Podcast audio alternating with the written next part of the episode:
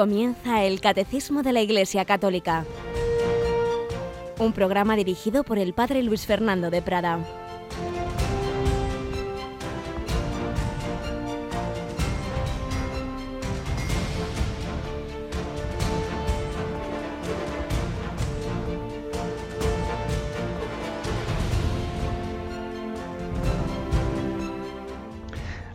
Sean Jesús, María y José. Muy buenos días, queridísima familia de Radio María. Aquí estamos en el último día de la primera parte del Adviento, porque sabéis que litúrgicamente el Adviento se distingue hasta el 16 de diciembre, que sobre todo vamos mirando a esa segunda venida de Jesús, la parusía, ese Señor que vendrá al final de los tiempos, que viene en nuestra vida, y a partir del 17, esa última semana, entre el 17 y el 24, en la cual ya las lecturas, las oraciones, todo van apuntando a revivir esa primera venida de Jesús, su nacimiento en Belén. Vamos a recorrer con María y con José ese camino de Nazaret a Belén. Vamos a revivir esos momentos cumbres de la historia de la salvación. Tenemos con nosotros a Cristina Rubio. Buenos días, Cris. Muy buenos días, padre. Uno de los tiempos litúrgicos más bonitos, ¿verdad?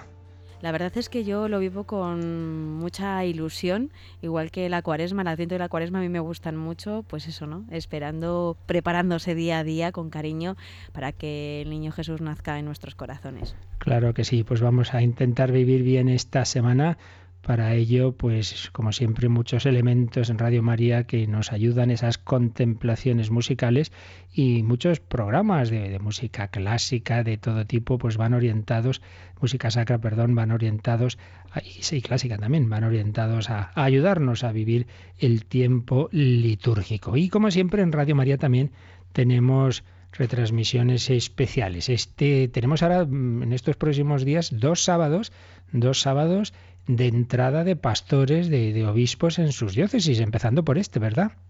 Sí, este sábado tenemos, eh, nos vamos a ir hasta Astorga, porque allí vamos a acompañar al nuevo obispo de esta diócesis. No está mal, una preciosa ciudad, como recordaba yo el otro día hablando con alguna de tus compañeras, tiene el palacio episcopal hecho ni más ni menos que por Gaudí. Y vale la pena, vale la pena. Pero enviaremos allí a nuestra paloma mensajera, ¿qué te parece? Pues me parece estupendo. La verdad es que Paloma Niño es nuestra enviada a todos estos lugares y bueno, pues seguro que será una retransmisión preciosa. Y luego van a bajar también voluntarios de Asturias porque se va a hacer un encuentro allí de voluntarios, así que y luego con la ayuda de naturalmente de alguno de los sacerdotes de la diócesis, pues eh, esperamos que los problemas técnicos que estaban en ellos se solucionen y entonces el sábado a las 12 podamos vivir, podamos compartir con esa diócesis astorgana pues ese momento que es siempre tan importante. Además, quien entra, el Juan Antonio Menéndez, también nosotros retransmitimos su ordenación episcopal en Asturias, no hace mucho. Este ha sido hasta ahora obispo auxiliar de allí de Asturias y ahora pues va de obispo residencial a Astorga. Pues esto es la vida de la Iglesia que Radio María os quiere llevar, por eso, como tantas cosas pues siempre son esfuerzos y gastos.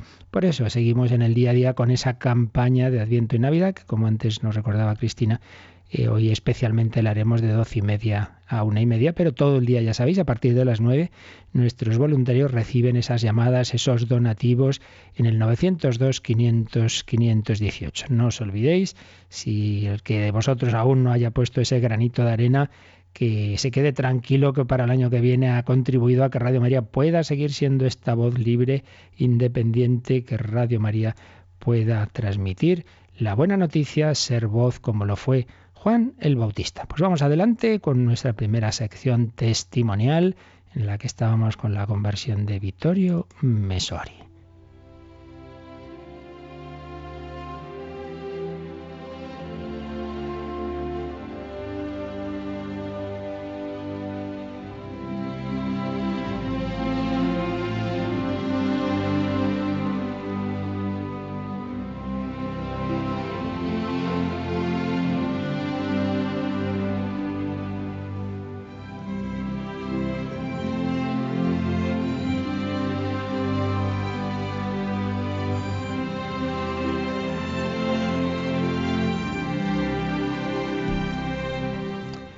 Vittorio Mesori, este periodista italiano. Nos quedamos ayer en la primera parte de su vida. Había estudiado ciencias políticas y toda su educación y formación, tanto familiar como en la escuela, pues le predisponía en contra de la Iglesia. El último que leíamos de su autotestimonio es que el Evangelio era para mí, escribía un objeto desconocido, nunca lo había abierto, pese a tenerlo en mi biblioteca, porque pensaba sin más que formaba parte del folclore, del mito, de la leyenda.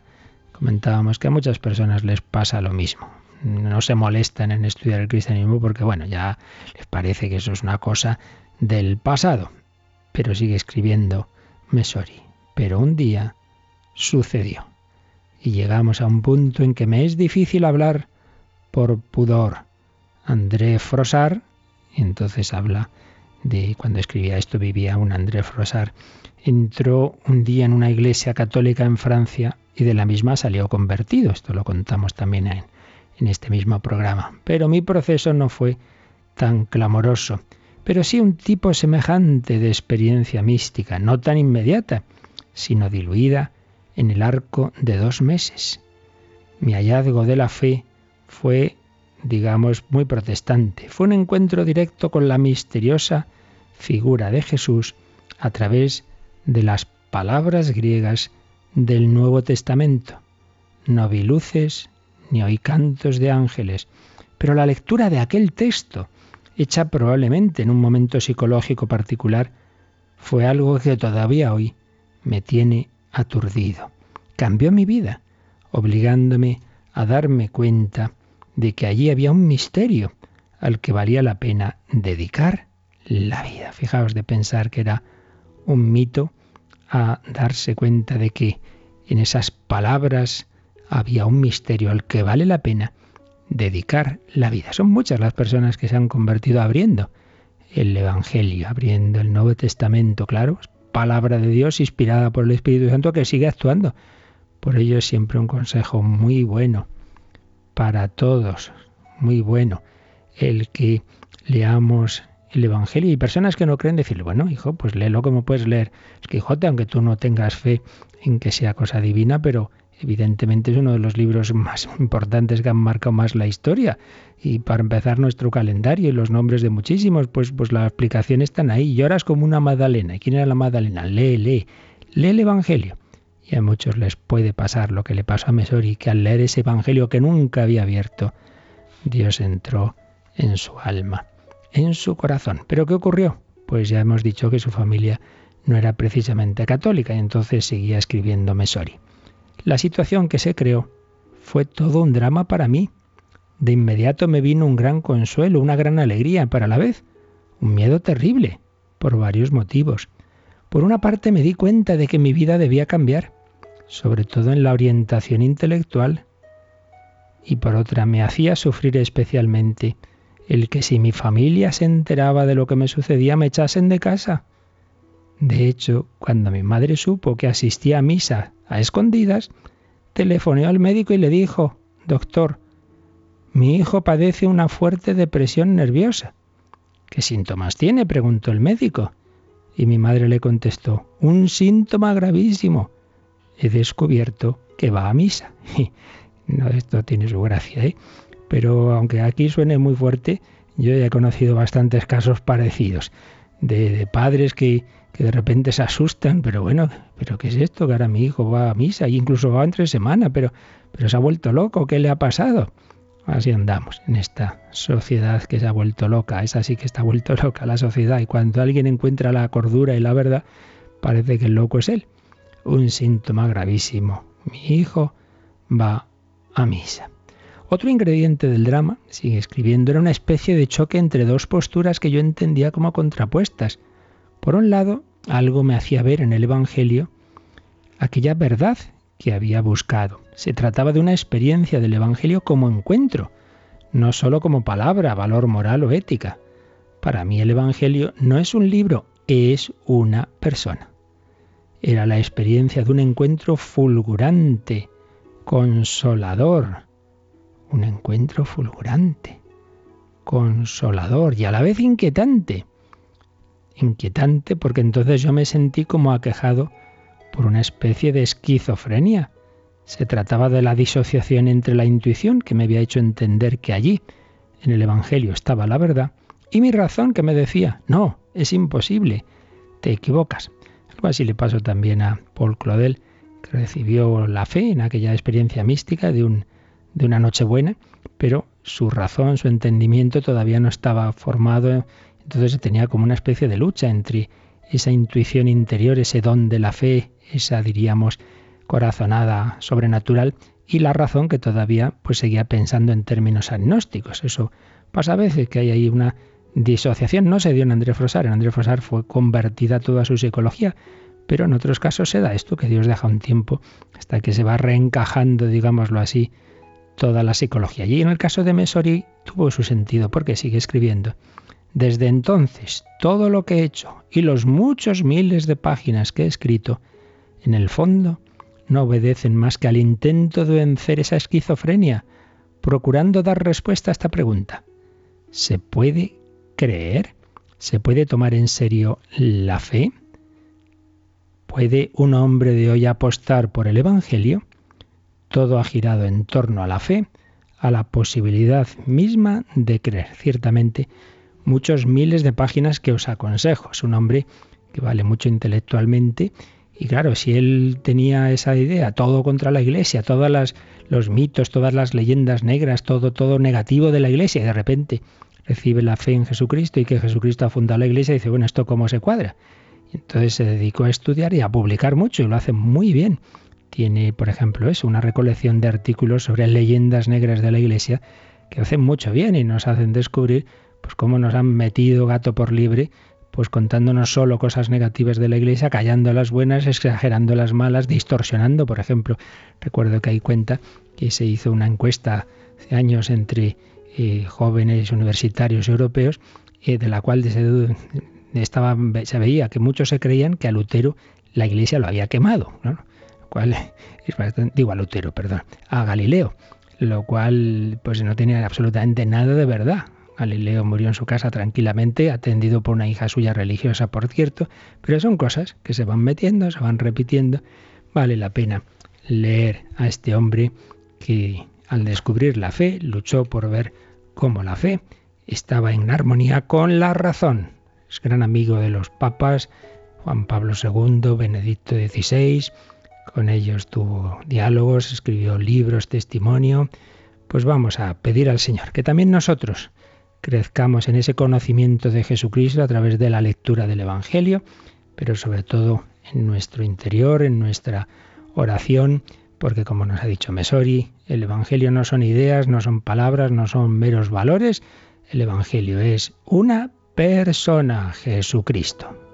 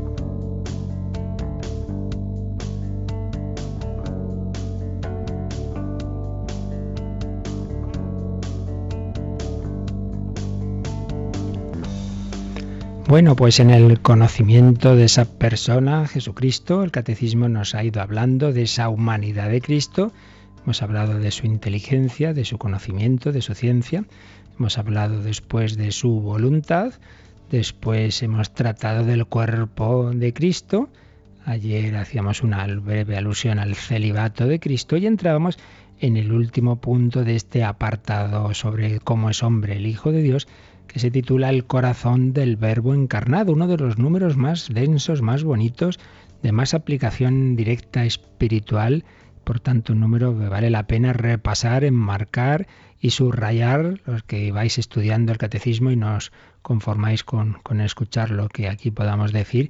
Lo bueno es eso, que uno lo lea, lo escuche, lo profundice, lo relea y así se nos van quedando las cosas. Ayer lo leímos de corrido, pero ya señalábamos que tiene varios aspectos, entonces hoy vamos a irlo leyendo por partes, viendo lo que amplía el propio catecismo en números marginales y bueno, pues explicándolo un poquito más. El corazón del verbo encarnado.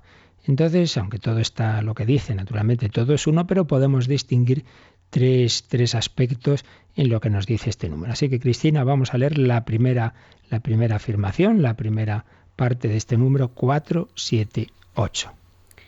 Jesús, durante su vida, su agonía y su pasión, nos ha conocido llamado a todos y a cada uno de nosotros, y se ha entregado por cada uno de nosotros.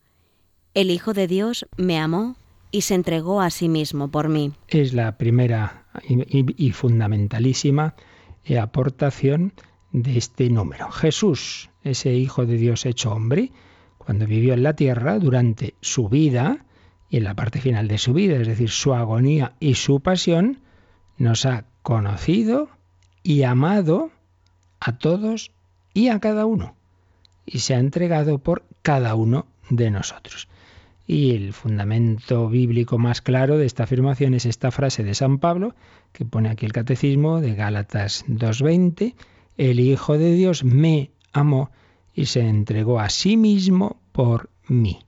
Me amó. Ya comentábamos ayer que, que en la vida terrena no se conocieron Jesucristo, Jesús de Nazaret y San Pablo no se conocieron. Entonces, ¿cómo puede decir San Pablo que el Hijo de Dios me amó a mí y se entregó a sí mismo por mí? Bueno, pues aquí entra todo lo que vimos en su momento sobre ese conocimiento sobrenatural que el alma de Cristo tiene más allá del conocimiento experimental que tenemos todos los hombres.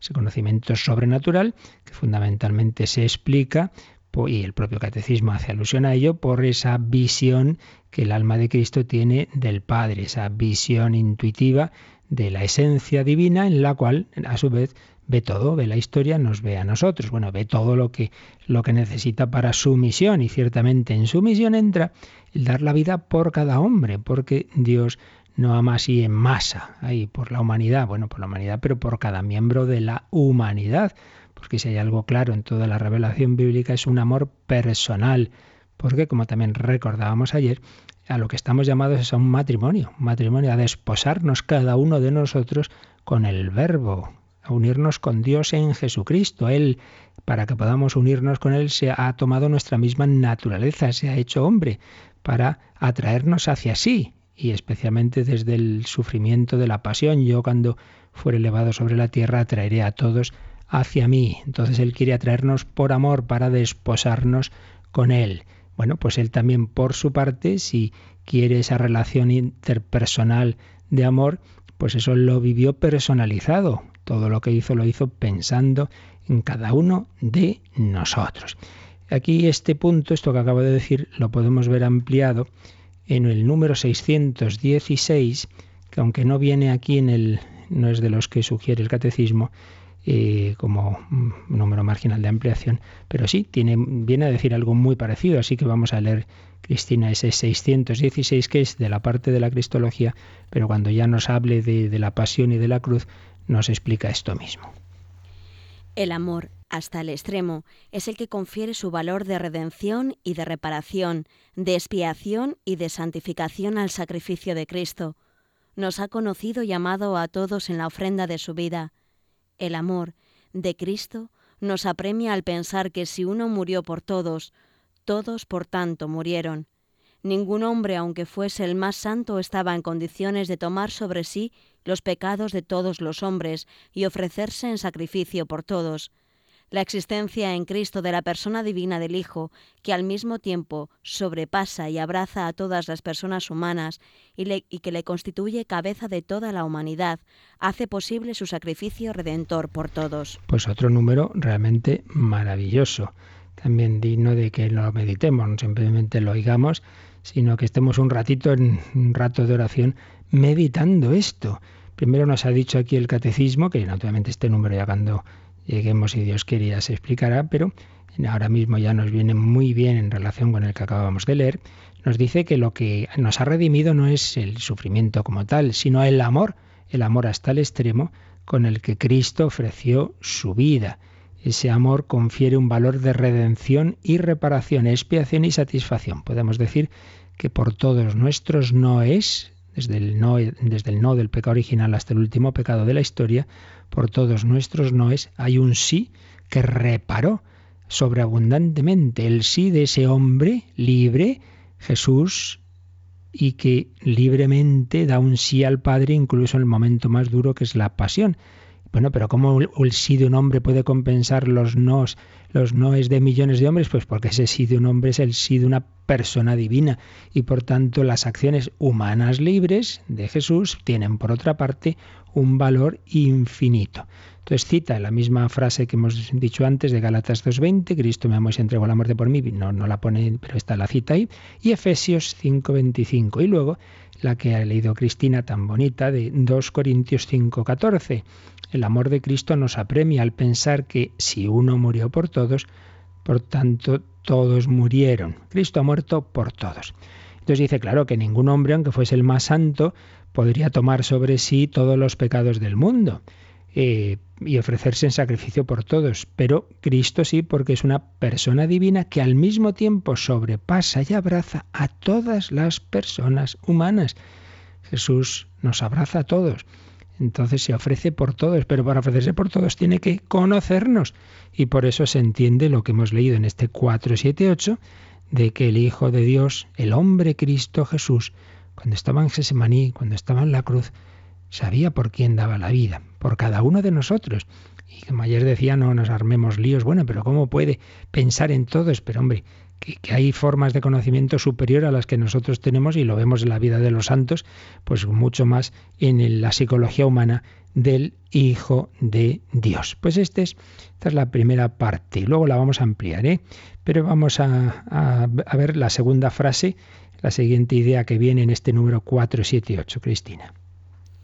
Nos ha amado a todos con un corazón humano. Nos ha amado a todos con un corazón humano. No nos olvidemos de que aquí hemos estado hablando del conocimiento de Cristo, en la primera parte de este apartado, eh, de estos días pasados lo veíamos, y que aquí lo ha recogido, conocimiento. Hemos hablado de su voluntad. Cristo toma la decisión de entregarse, pero ese conocimiento y esa voluntad no son una decisión fría, bueno, pues hay que morir, pues lo ofrezco. No, no, no, no.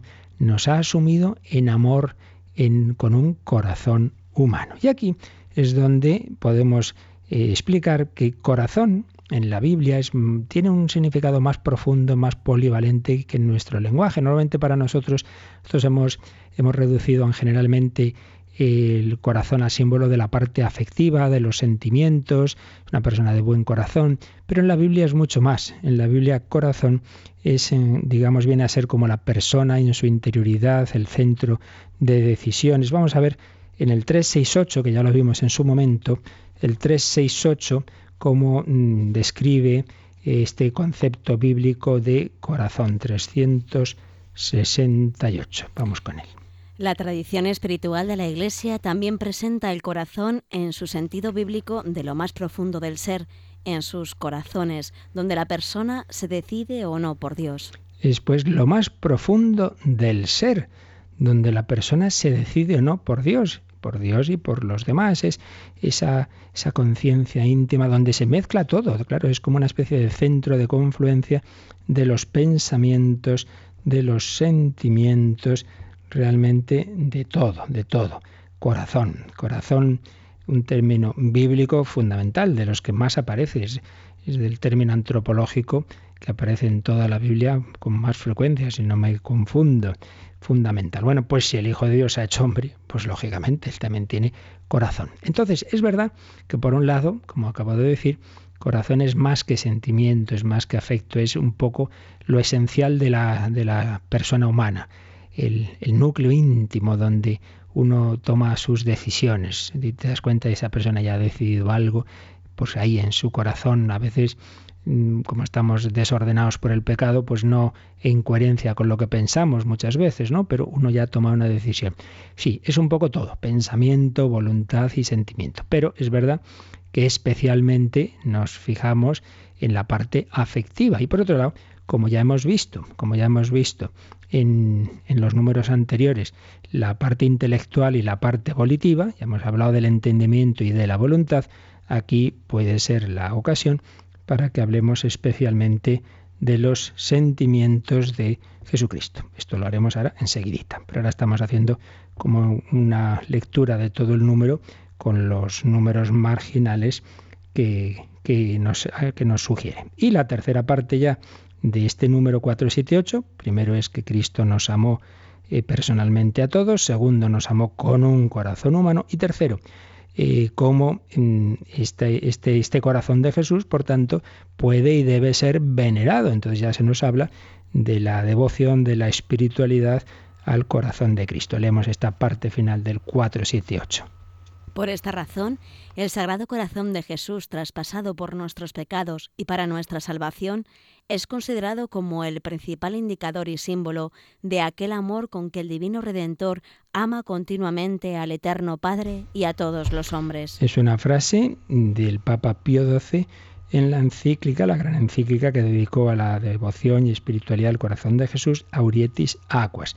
Si Cristo nos amó a cada uno, y dio la vida por cada uno.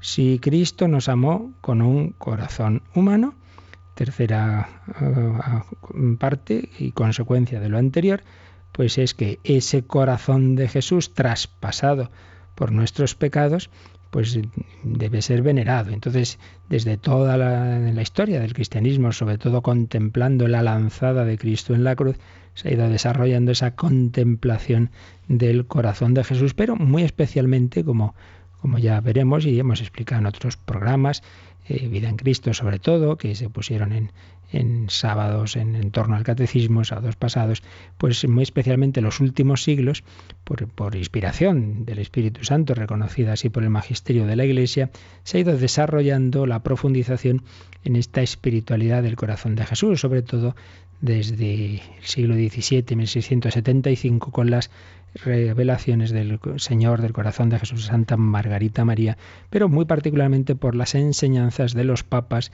desde León XIII, finales del siglo XIX, que consagró la humanidad al corazón de Jesús, hasta ahora mismo. Hasta el Papa Francisco, pues todas las enseñanzas del magisterio han visto como en ese corazón de Jesús hay una especie como de síntesis del cristianismo, porque lo esencial del cristianismo es primero Dios me ama en Cristo, Dios me ha amado con un corazón humano, ha dado la vida por cada uno de nosotros. Segundo, debo corresponder ese amor amándole a Él, amándole a Él directamente y amándole a Él en los demás. No es intimismo, no es quedarme Jesús y yo que amigos somos, sino darme cuenta de que Jesús me dice, tuve hambre y me disteis de comer en aquel que está necesitado. Por tanto, esta última parte nos habla de esta espiritualidad que la divina providencia ha hecho que sea una especie de síntesis gráfica y, muy, muy expresiva, porque el corazón es un símbolo universal, pues de decirnos, mira, Dios tiene corazón, Dios te ama con corazón humano, un corazón al que le duele tu, tu falta de respuesta, al que traspasas con tus pecados. Corazón de Jesús, herido por nuestros pecados, es el principal indicador y símbolo de ese amor con que el Divino Redentor ama al Padre y a los hombres. Entonces esto nos lo amplía el catecismo con los números marginales que vienen aquí.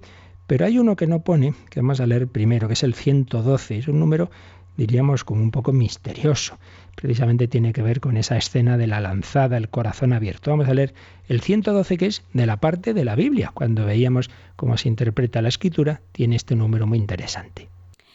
Prestar una gran atención al contenido y a la unidad de toda la escritura en efecto, por muy diferentes que sean los libros que la componen, la escritura es, en, es una en, en razón de la unidad del designio de Dios, del que Cristo Jesús es el centro y el corazón, abierto desde su Pascua. Es un, es un número que está eh, en esa parte en que nos dice cómo hay que interpretar la escritura. Entonces nos da unos criterios eh, el catecismo que los saca del Vaticano II. Dice el Vaticano II señala tres criterios para una interpretación de la escritura conforme al espíritu que la inspiró. Y el primer criterio es que nos demos cuenta de que la escritura es una, aunque esté formada por muchos libros de, muchísimos autores de épocas muy distintas, eh, con miles de años incluso entre el primer libro y el último. Sin embargo, eh, que nos demos cuenta de que como su autor principal es Dios, es el Espíritu Santo, entonces en el fondo es una, aunque luego los autores humanos sean muchos y sea diversa en las formas, ¿no? Pero en el fondo es una. Entonces hay que prestar una gran atención a esa unidad de la escritura. Y dice, claro, por muy diferentes que sean los libros, la escritura es una, ¿por qué? Pues por la unidad del designio de Dios. Todo lo que en la escritura se nos revela es que Dios tiene un plan, un plan de, de salvación, un plan de llevarnos con Él, un plan de atraernos hacia Él, un plan de salvación del cual el centro es Jesucristo. Dice que es el centro y el corazón abierto desde su Pascua. El centro y el corazón abierto desde su Pascua. Y añade un texto, Cristina, a continuación, un texto de Santo Tomás, en letra pequeñita, pero un texto precioso. Vamos a leer también ese texto que añade el 112. Por el corazón de Cristo se comprende la Sagrada Escritura, la cual hace conocer el corazón de Cristo. Este corazón estaba cerrado antes de la pasión porque la Escritura era oscura, pero la Escritura fue abierta después de la pasión porque los que en adelante tienen inteligencia de ella consideran y disciernen de qué manera deben ser interpretadas las profecías. Es como digo un número un poco, un, un texto un poco misterioso, pero viene a decir que, que la escritura uno se pierde en ella si no la lee desde una clave. Es como si te encuentras un libro en un lenguaje que tú no entiendes y está ahí en, cifrado, pero encuentras la, clave de, de, interpretación y ahora ya lo entiendo. Bueno, pues la clave está en ese amor del corazón de Cristo que se manifiesta y que tiene ese símbolo final en haber muerto en la cruz y en dejarse traspasar. Entonces, al, la lanzada, al atravesar el corazón de Cristo, este queda abierto. Entonces, él hace un, un juego aquí, Santo Tomás, que recoge el catecismo muy bonito, que es que así como se abrió el corazón humano de Cristo, se nos ha abierto la intimidad de Dios. Podemos, podemos ya conocer, conocer el designio divino, porque Dios se ha nos ha abierto su intimidad. Fijaos que a la vez que se abre el corazón de Cristo se rasgó el velo del templo. Ese velo del templo era lo que eh, estaba en la parte más íntima, el que separaba el, Santa Santorum. Ahí no se podía entrar, solo el sumo sacerdote una vez al año. Era como la intimidad de Dios. Ahí no entra nadie. Eso, Dios es muy trascendente. Dios no podemos acceder a él. Bueno, pues ese velo se rasgó cuando se rasgó el pecho de Cristo. ¿Qué quiere decir? Que ese Dios eh, que es alguien siempre mucho más grande que nosotros. Hay quien dice el totalmente otro. Bueno, pues, pues se ha abierto a nosotros, nos ha abierto su intimidad, podemos ser sus amigos y ahora podemos entender. Ahora entiendo todo. Es esa, esa declaración de amor. Dios nos ha amado con un corazón humano. Dios me ha amado desde la cruz y entonces vamos entendiendo todo el designio de Dios y todo aquello era por amor y aquello otro también. Yo no entendía por qué Dios permitía esto, lo otro, por qué la pasión, por qué, por qué la cruz. Ponte ahí, al pie de la cruz, y lo entenderás. La escritura era oscura, pero la escritura fue abierta al abrirse el corazón de Cristo. Bueno, un texto más para rezar y contemplar que para hablar mucho de él, pero en definitiva que nos viene a decir que ese corazón de Cristo abierto en la cruz es como una especie de, síntesis final de la declaración del amor que Dios nos tiene. Mira, no te lo digo con palabras, te lo digo con hechos. Me dejo abrir el corazón por ti. Bueno, pues vamos a quedarnos nosotros en, en un momento también de contemplación, contemplando ese corazón abierto, ese corazón que emana, ese corazón que nos da el Espíritu Santo.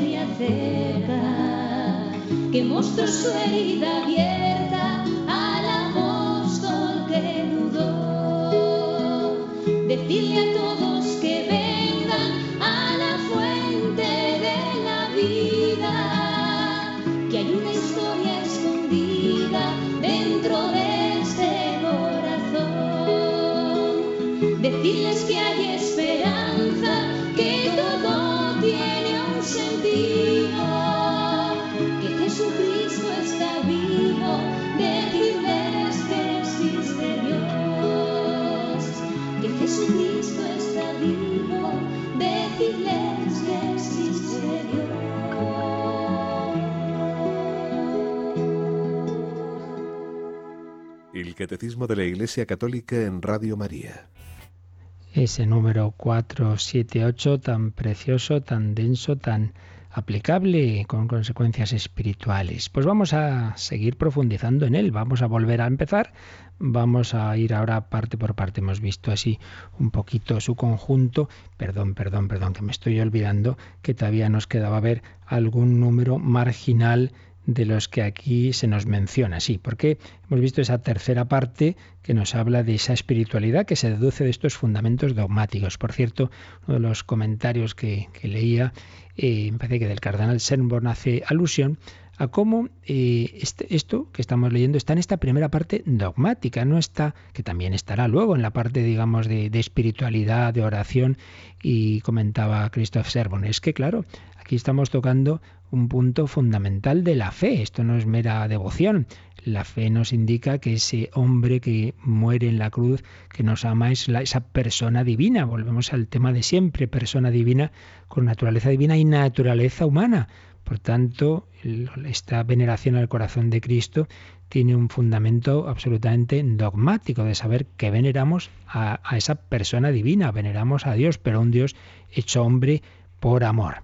Pero también también en esa cuarta parte del catecismo, naturalmente, se va a hablar de esta veneración y por eso aquí el catecismo cita el número 2669, 2669, que está en la parte cuarta, la parte de la oración. Lo leemos, Cris.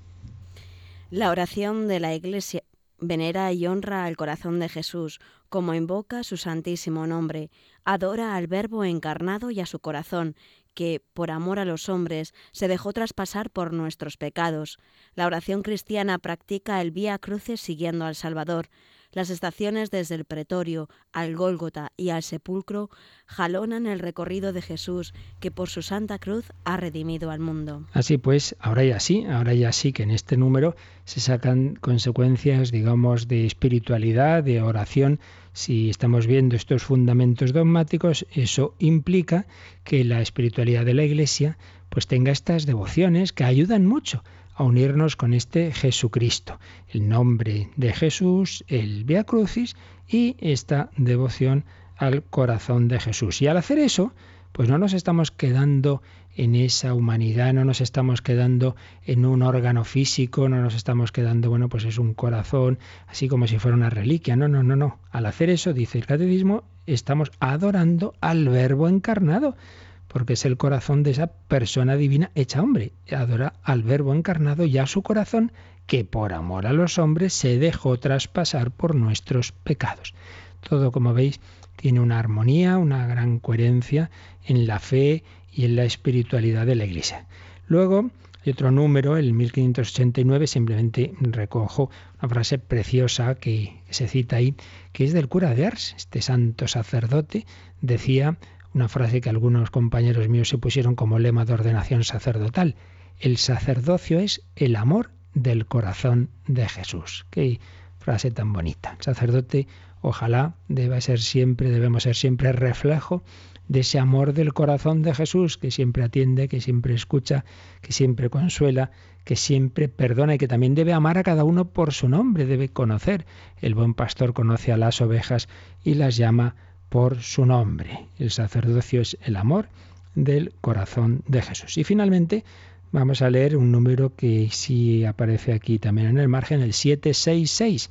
Ahí de nuevo vamos a ponernos al pie de la cruz y vamos a profundizar en esa escena del corazón traspasado. 766. Pero la Iglesia ha nacido principalmente del don total de Cristo por nuestra salvación, anticipado en la institución de la Eucaristía y realizado en la cruz. El agua y la sangre que brotan del costado abierto de Jesús crucificado son signo de este comienzo y crecimiento pues del costado de Cristo, dormido en la cruz, nació el sacramento admirable de toda la Iglesia, del mismo modo que Eva fue formada del costado de Adán adormecido, así la Iglesia nació del corazón traspasado de Cristo muerto en la cruz. Es un número, este 766, que está formado por varias citas, sobre todo del concilio Vaticano II, pero que tiene un fundamento en la reflexión que hacían ya los santos padres de la Iglesia, aquellos primeros doctores y pues como San Agustín, San Juan Crisóstomo, etcétera. ¿Qué veían estos? Pues contemplando esta escena que, como veis da para muchísimos, eh, una riqueza eh, de, oración y de contemplación muy grande, pues veían eh, que una especie de símbolo, así como se nos cuenta simbólicamente en uno de los relatos de la creación que, que Dios al crear la mujer pues la hace formándola de la costilla del varón. Todo esto ya vimos en su momento que es un lenguaje simbólico para expresar realidades muy, muy profundas, ¿no? La unidad de varón y mujer, la misma dignidad, la atracción que tienen. Bueno, pues, pues así como se cuenta eso, que Eva nace de ese costado de Adán, pues lo que veían los santos padres es que la iglesia nace del costado de Cristo, su esposa.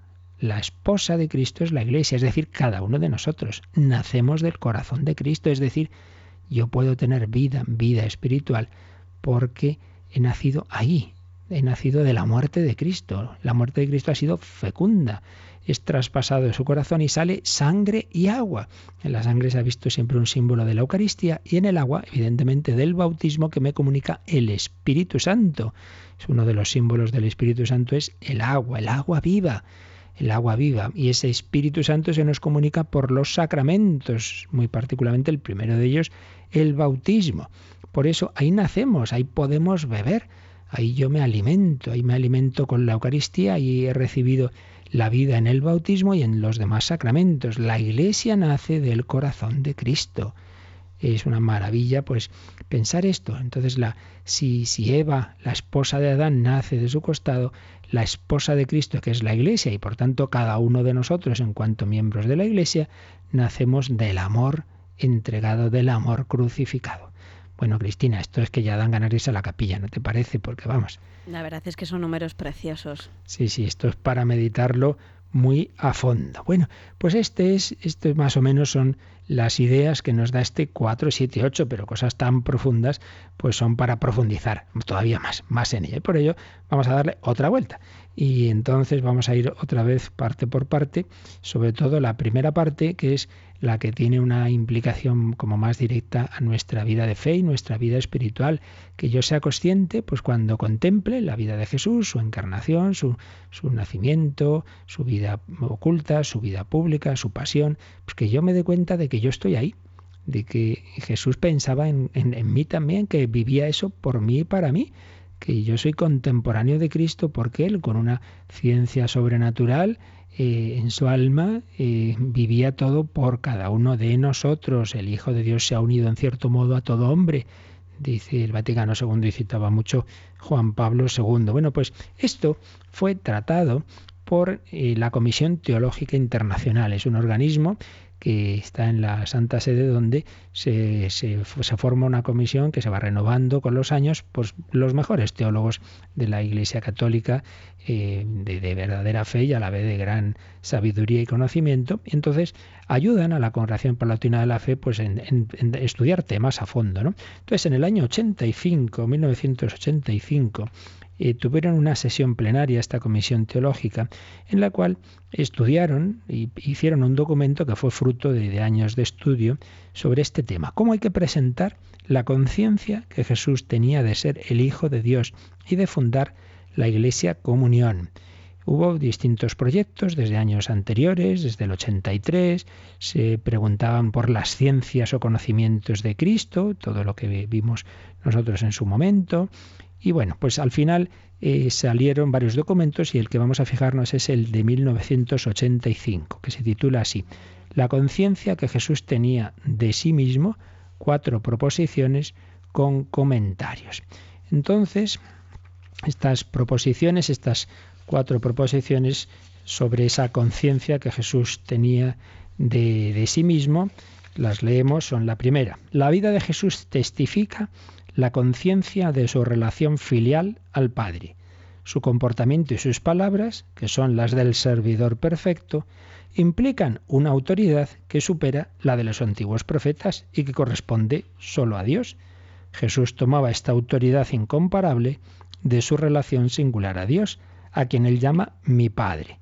Tenía conciencia de ser el Hijo único de Dios y en este sentido de ser él mismo Dios. Bueno, todo esto ya lo vimos en su momento y aquí está sintetizado. segunda proposición. Jesús conocía el fin de su misión, anunciar el reino de Dios y hacerlo presente en su persona, sus actos y sus palabras, para que el mundo sea reconciliado con Dios y renovado. Ha aceptado libremente la voluntad del Padre, dar su vida para la salvación de todos los hombres. Se había enviado por el Padre para servir y dar su vida por la muchedumbre. Por tanto, Primera afirmación, esa conciencia de que es el Hijo de Dios, Dios como el Padre. Segunda, conciencia de su misión, que es lo que tenía que hacer. Tercera proposición, para realizar su misión salvífica, Jesús ha querido reunir a los hombres en orden al reino y convocarlos en torno a sí. En orden a este designio, Jesús ha realizado actos concretos, cuya única interpretación posible, tomados en su conjunto, es la preparación de la Iglesia, que será definitivamente constituida en los acontecimientos de Pascua y Pentecostés. Es por tanto necesario decir que Jesús ha querido fundar la Iglesia. Por tanto, no solo Jesús tenía claro lo que quería hacer en su vida, sino que tenía claro que él estaba preparando esa iglesia, que es la que iba a continuar su misión una vez que él ya subiera al cielo. Y cuarta proposición, que es la que trata directamente del tema que aquí estamos viendo, es esta. La conciencia que tiene Cristo de ser enviado por el Padre para la salvación del mundo y para la convocación de todos los hombres en el pueblo de Dios, implica misteriosamente el amor de todos los hombres. De manera que todos podemos decir que el Hijo de Dios me ha amado y se ha entregado por mí. ¿Veis? Esta proposición es la que trata directamente de lo que está recogido en la primera afirmación del número 478 del Catecismo, que lo que hizo Cristo lo hizo pensando en cada uno. Pues esta proposición, que aquí está, eh, lo que he leído es la, frase sintética, pero luego la desarrolla, la comenta, y es lo que veremos ya el próximo día. Pero no dejéis de meditar este número de profundizarlo en la oración, de quedarnos contemplando ese corazón de Cristo. Pues se lo pedimos así y estos últimos minutos también, si queréis alguna pregunta, consulta o, o testimonio, podéis hacerlo ahora. Participa en el programa con tus preguntas y dudas. Llama al 91 153 8550. También puedes hacerlo escribiendo al mail catecismo arroba radiomaria.es. Catecismo arroba radiomaria.es.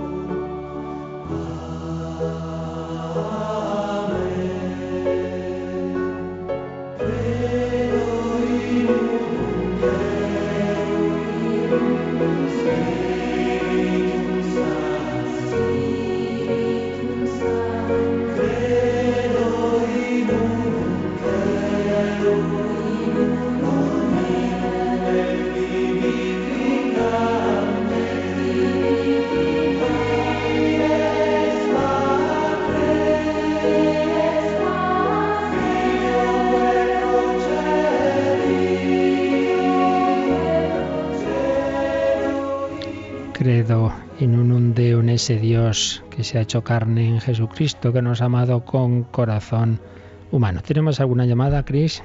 Bueno, tenemos un pequeño testimonio de una oyente que prefiere permanecer anónima y decía que pues ella ahora mismo está pasando por una dificultad muy grande, tiene muchos problemas en su matrimonio y eso pues la está llevando a tener muchas dificultades a la hora de bueno, pues vivir su fe, ¿no? con muchas dudas y estaba comentando ¿no? que escuchar hoy el catecismo y lo que hablábamos un poco del corazón del Señor, pues que la estaba confortando mucho, ¿no? Y ese era su testimonio.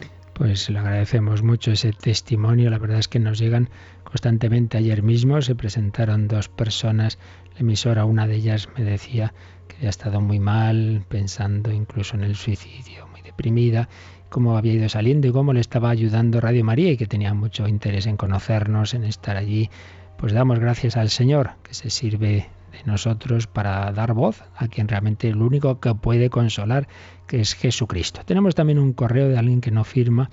Dice, la Navidad tiene un significado, pero las Santas Escrituras no figura ni indica el nacimiento de Jesús en una fecha determinada, ni aparece como una festividad lo que mundialmente es una ocasión de comercializar estas fechas con máximo lujo en regalos y festines gastronómicos que nada se asemejan a la humildad y pobreza materiales del nacimiento de Cristo. Bueno, vamos a ver, yo creo que aquí hay dos cosas distintas. Una cosa es que estamos todos de acuerdo, ya lo sabemos, que lamentablemente pues todo en este mundo se, se, utiliza de una manera que se comercializa y entonces se estropea. Pues por eso tenemos cuidado en Radio María de, de mantener lo que es el verdadero significado de la Navidad, no, no una ocasión de, comercialización, etcétera. Eso está claro. Y mucho jaleo y tal. Bueno, pues.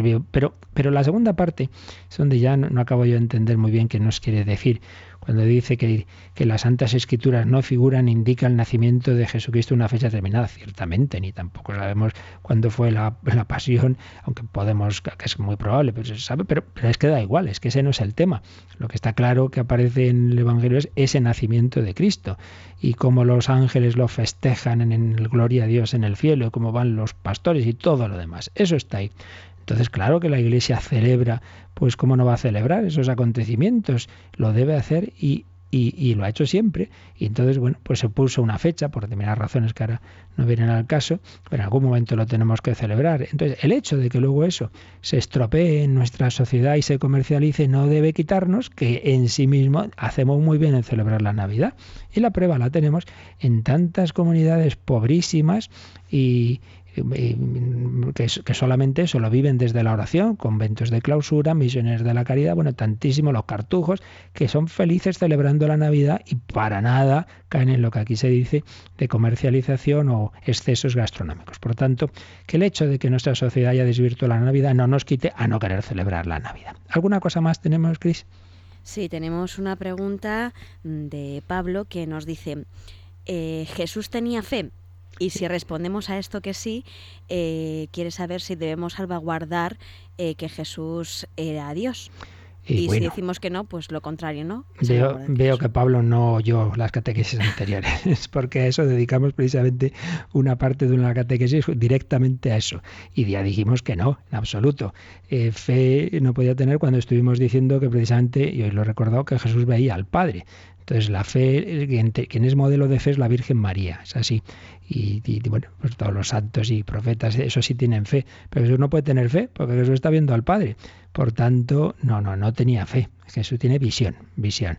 Y claro, eh, es Dios de Dios, luz de luz, es el Hijo eterno de Dios, hecho hombre. Pero incluso en esa humanidad, esa, esa alma de Cristo tiene esa visión del Padre que le indica quién es Él y le da el sentido de su filiación. Es Dios, no tiene fe, tiene visión. Esa es la respuesta. Muy bien. Pues nada, lo dejamos aquí, ya seguiremos profundizando, en ese tema tan importante de cómo es que Jesús mm, me conoció y me amó a mí personalmente, a ti querido oyente, a ti que lo estás pasando mal, como quien nos ha dado ese testimonio, Jesús en Gesemaní sufriendo la agonía, la soledad, la tristeza, pensaba en ti, te quería acompañar. No estás solo, no estás sola. Nos ha amado y se ha entregado por nosotros.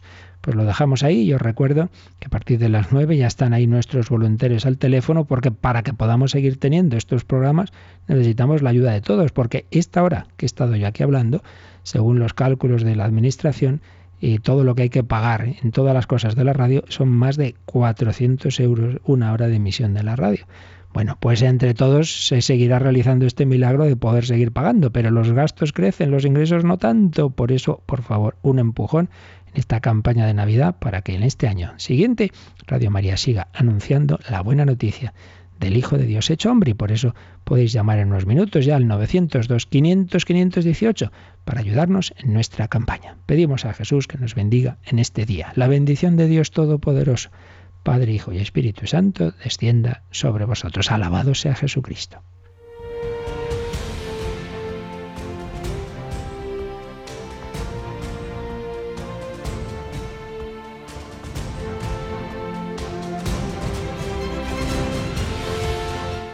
Han escuchado en Radio María el Catecismo de la Iglesia Católica. Un programa dirigido por el Padre Luis Fernando de Prada.